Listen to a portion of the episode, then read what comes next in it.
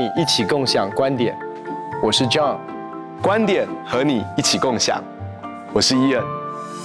哎，John，网友问这样的问题哦，说用爱心说诚实话，那我本身就是一个比较直的人，我就是那个一条肠子通到底这种直肠子的人，我这样做人直率有什么错误吗？你怎么看这个事情？我觉得这个讲话比较直，不是太大的问题。那当你在沟通表达事情的时候，我觉得你就做你自己就好了。嗯。可是呢，如果我们沟通的目的是要为了挽回对方，或者是要帮助对方能够看看清楚他看不见的盲点，那我觉得大概就不会照着我的方式、嗯、我的习惯，或者是我就是这样的一个人，我就是这样的说话，那你就是就是要包容我。我想大概不会是从这个角度去。去来尝试沟通，我想互动沟通最主要的目的就是沟。如果假设沟是我的方式、跟我的习惯、跟我的技巧，那通就是最后的结果。我想我们最主要的目的是要通。嗯，那如果为了要通，我们就要看什么样的方式是最适合对方的。那我如果只有一招啊，就是直肠子，那坦白讲，呃，真的这一招。能够达到我们最重要的，就是用爱心说诚实话，为了是要挽回对方。所以，如果最后的目的是要挽回对方，我必须要诚实的说，直肠子的沟通模式不但没有办法挽回对方，而且其实在过程当中会带给对方很大的伤害。嗯，所以如果你最终的目的是要反而是让彼此关系更疏离的话，那我会说尽量的用你直肠子的方式去沟通跟表达。但是如果不是的话，如果你最终目的是要挽回的话，那我就会建议说，可能你要用的方式不是你擅长的。可是我要说，沟通技巧跟这些东西其实都是可以学习的，包括我们怎么样有同理心，这都是可以学习的。怎么样站在对方的角度跟思维，尝试来表达跟沟通，然后怎么样很多东西其实是用智慧跟委婉的话，能够帮助对方慢慢的从本来是看不见。然后到慢慢看得见，其实我要说哈，盲点就好像这样子，你知道我们开车的时候换这个车道的时候，你一定要除了看你的后照镜、后视镜跟你的旁边的那个，然后你还要回转一下。考考试的时候都告诉你为什么？因为你后面有一个叫做 blind spot，嗯，盲点，嗯，就是你觉得那边不可能有车子，你感觉所有你的都是告诉你那边没有车，然后我们突然转啊，发现有个车，赶快在。再再把方向盘打回来，所以意思是说，我们要怎么样能够在盲点当中看见我们的盲点？盲点本身就是看不见，所以在我们的整个的 reality 的一个 perceive，就我们察觉到的一个世界里面，那个东西是不存在的。那唯一他会相信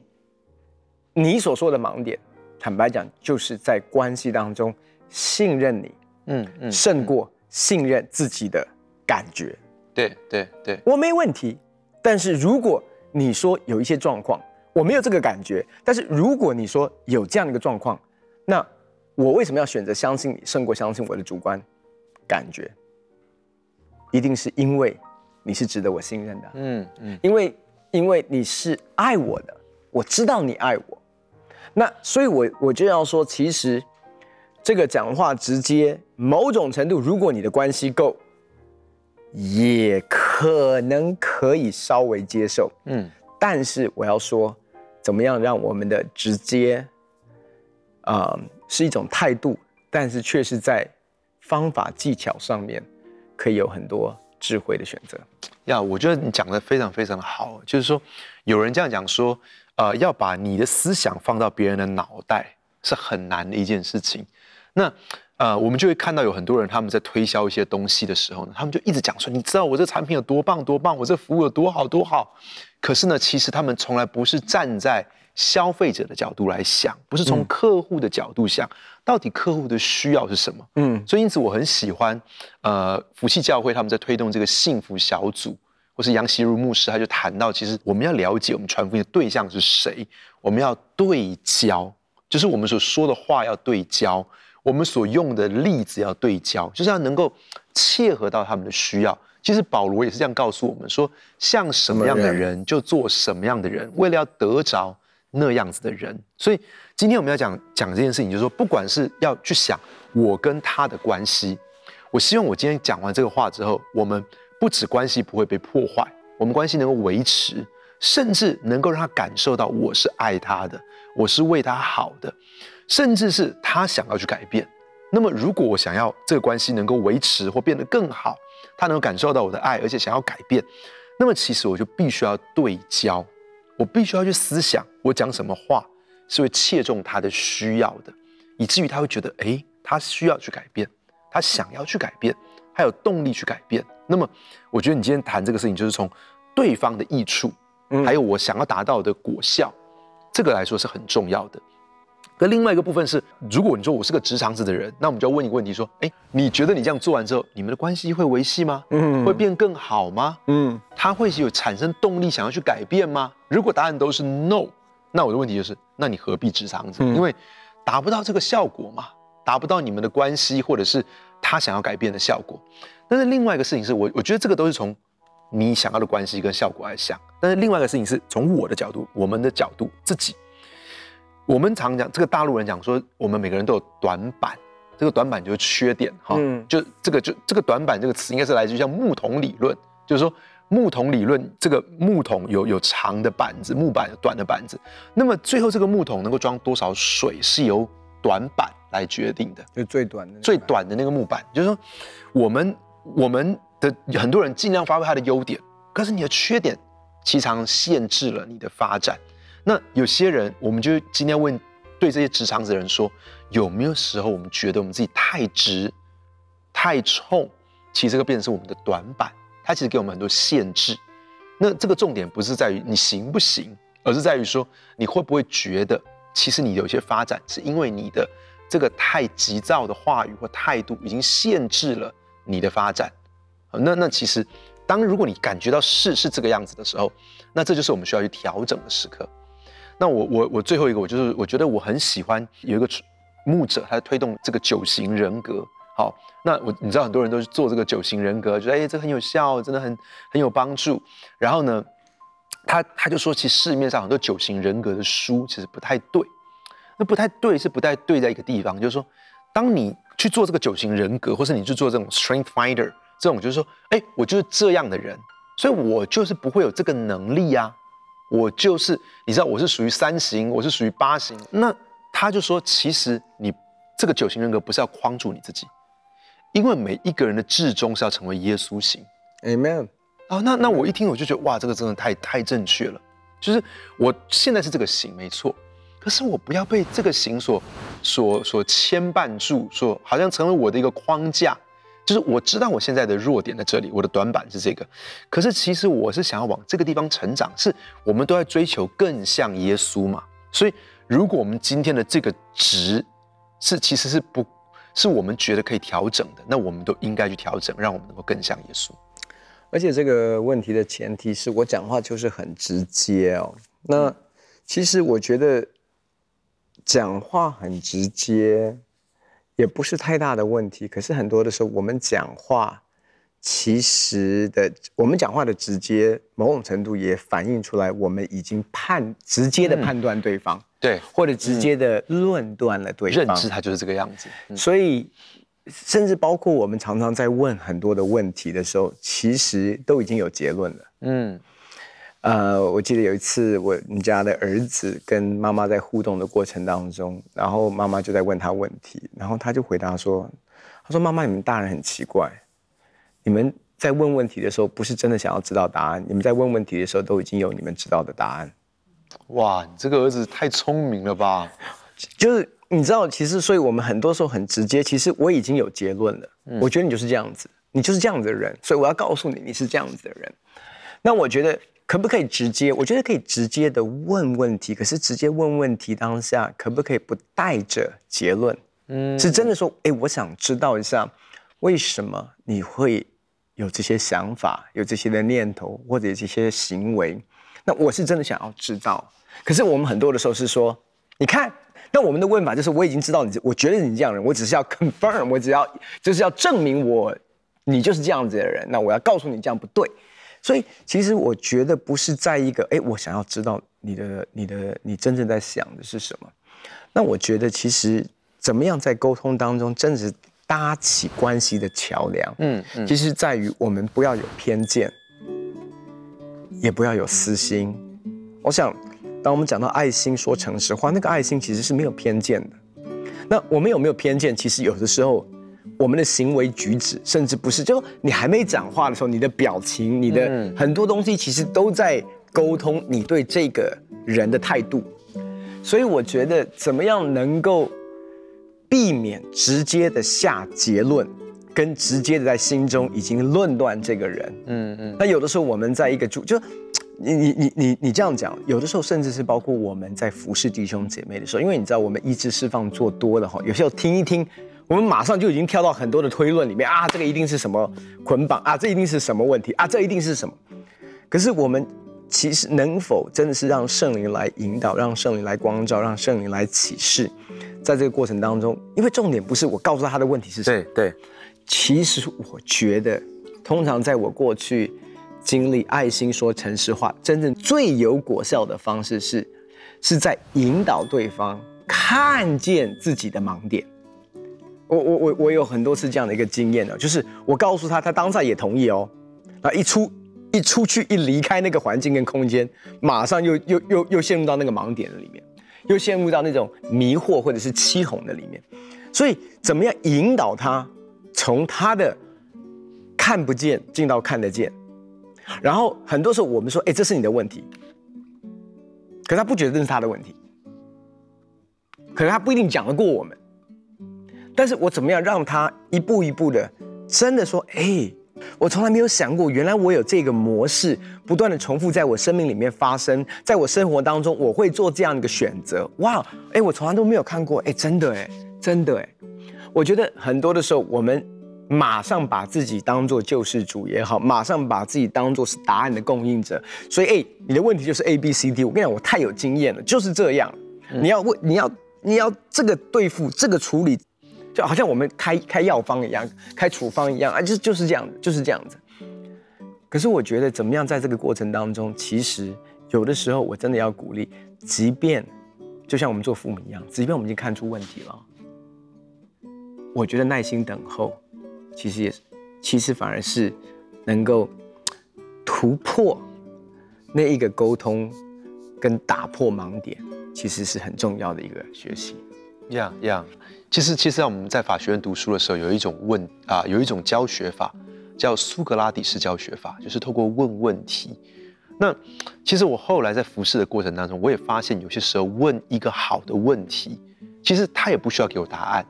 是他要去想。嗯，其实对他的引导，有些时候是更有帮助的。像我，我我自己啊、呃，我我记得。有有些人，我来跟他们讲了很多次，然后就试着要去分析他们的问题，都没有得到很大的帮助。那有些时候，圣灵就突然引导我问他一个问题，那我就说，这个问题你想一想，你也不用告诉我，你就自己回答自己问题。我说，请问你你跟你的妈妈关系好吗？然后就讲说，嗯，我现在跟你讲我工作，或者我讲讲人际关系，你怎么会突然跟我讲我的妈妈好不好？然后他去想一想，后来就发现，哎，他跟他的母亲的关系。其实这一切的根源，我就有有时候就问一问说，你是不是觉得啊、呃，你的成就对你来说非常非常的重要？诶，他就想一想。所以其实我觉得有些时候，呃，我们直接倒不如可能，如果我直接告诉他说，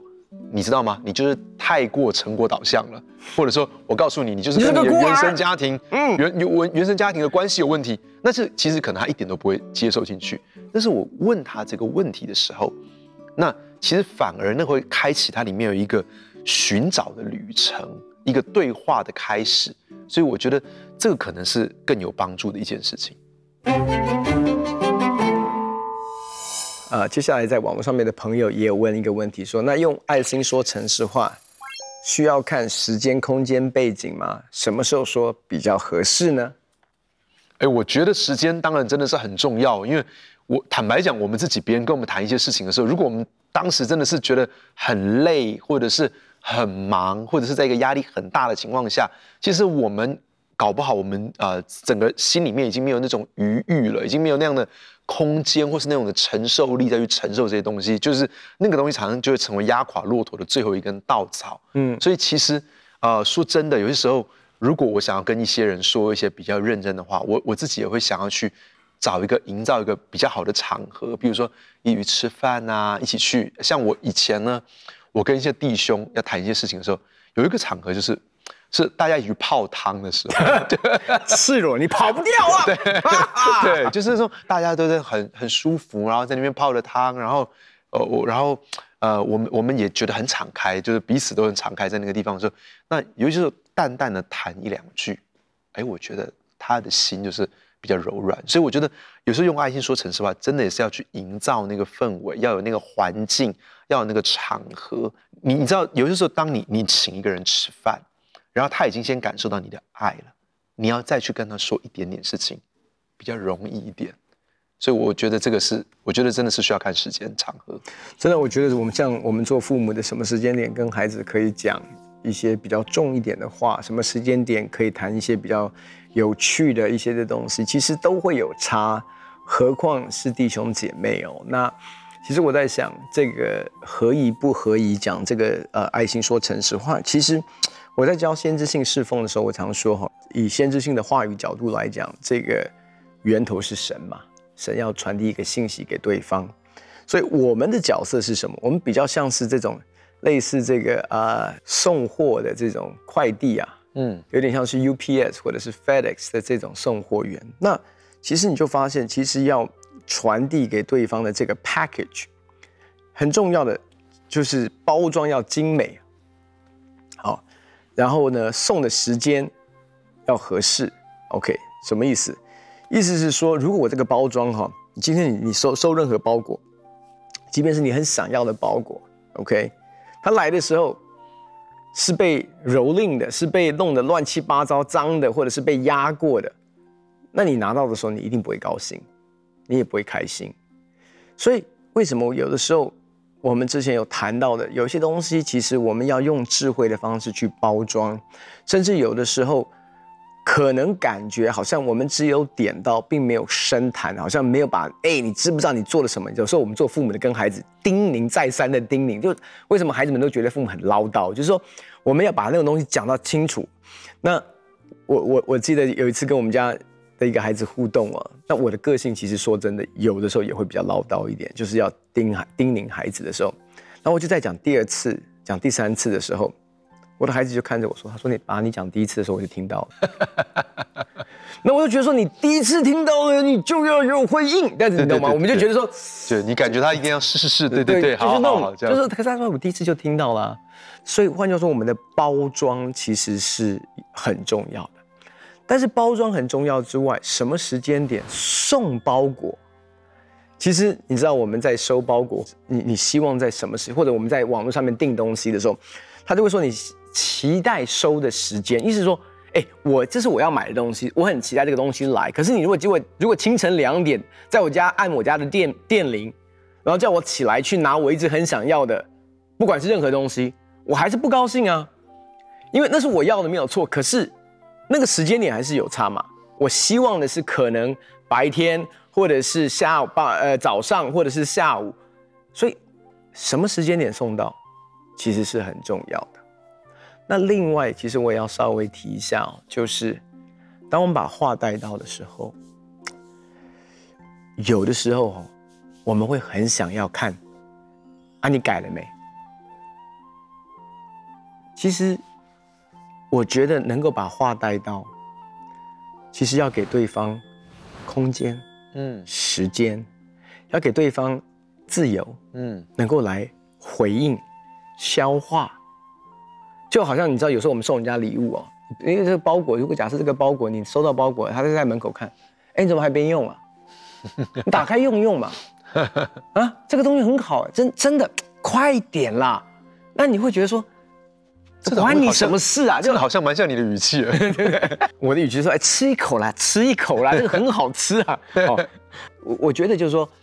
其实爱心说诚实话，如果我们不小心谨慎，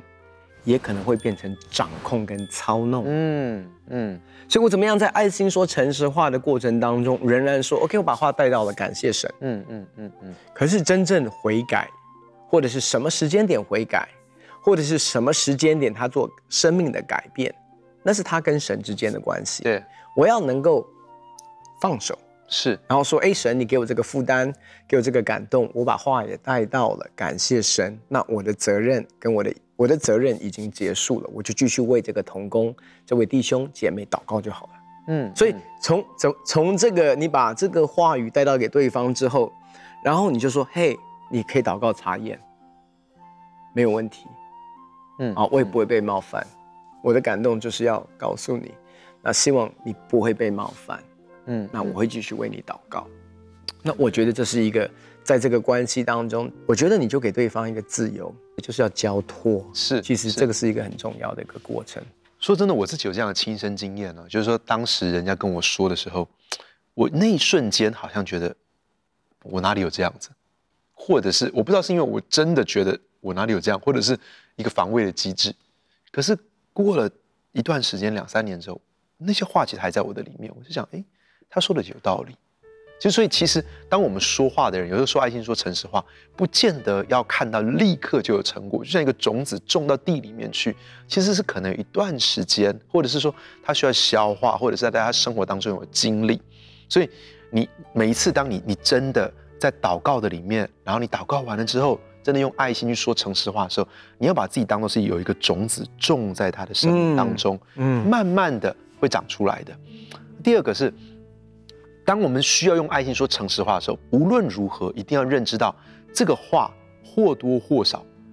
都会有一点杀伤力，即使那个杀伤力是很轻、很轻、很轻的。那有人在讲这个批评别人的时候，有一句俗话是这样说：你要刮别人的胡子之前，要先把自己的胡子刮干净嘛，对不对？那我就用刮胡子，因为刚刚说送货做比喻，我就用刮胡子这个事情来做比喻。我们都算是胡子很多的人哈，就是说刮胡子这个事情，就是像我就。不是很喜欢手动，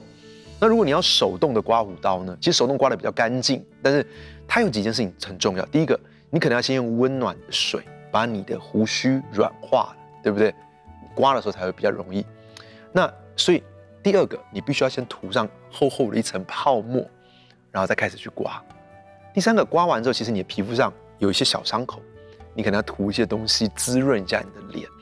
那我觉得我用在这个这个，当我们要说某些话的时候，你也是必须要先柔软化人的心，要用一个温热的水先去软化他的心，嗯、然后再涂上厚厚的刮胡泡。当你要去说别人的一些缺点的时候，何不先去说一些别人的优点，肯定一下别人的优点？那这些优点，他感觉到他被肯定，他被感谢，他被注意到他的好好的地方，嗯，这些东西都像刮胡泡一样。当最后你刮完了这些时候，不要再忘记上一些滋润的东西。那我觉得这个东西，其实，在我们必须有一天，我们必须要用爱心说城市话的时候，这个是很重要的事。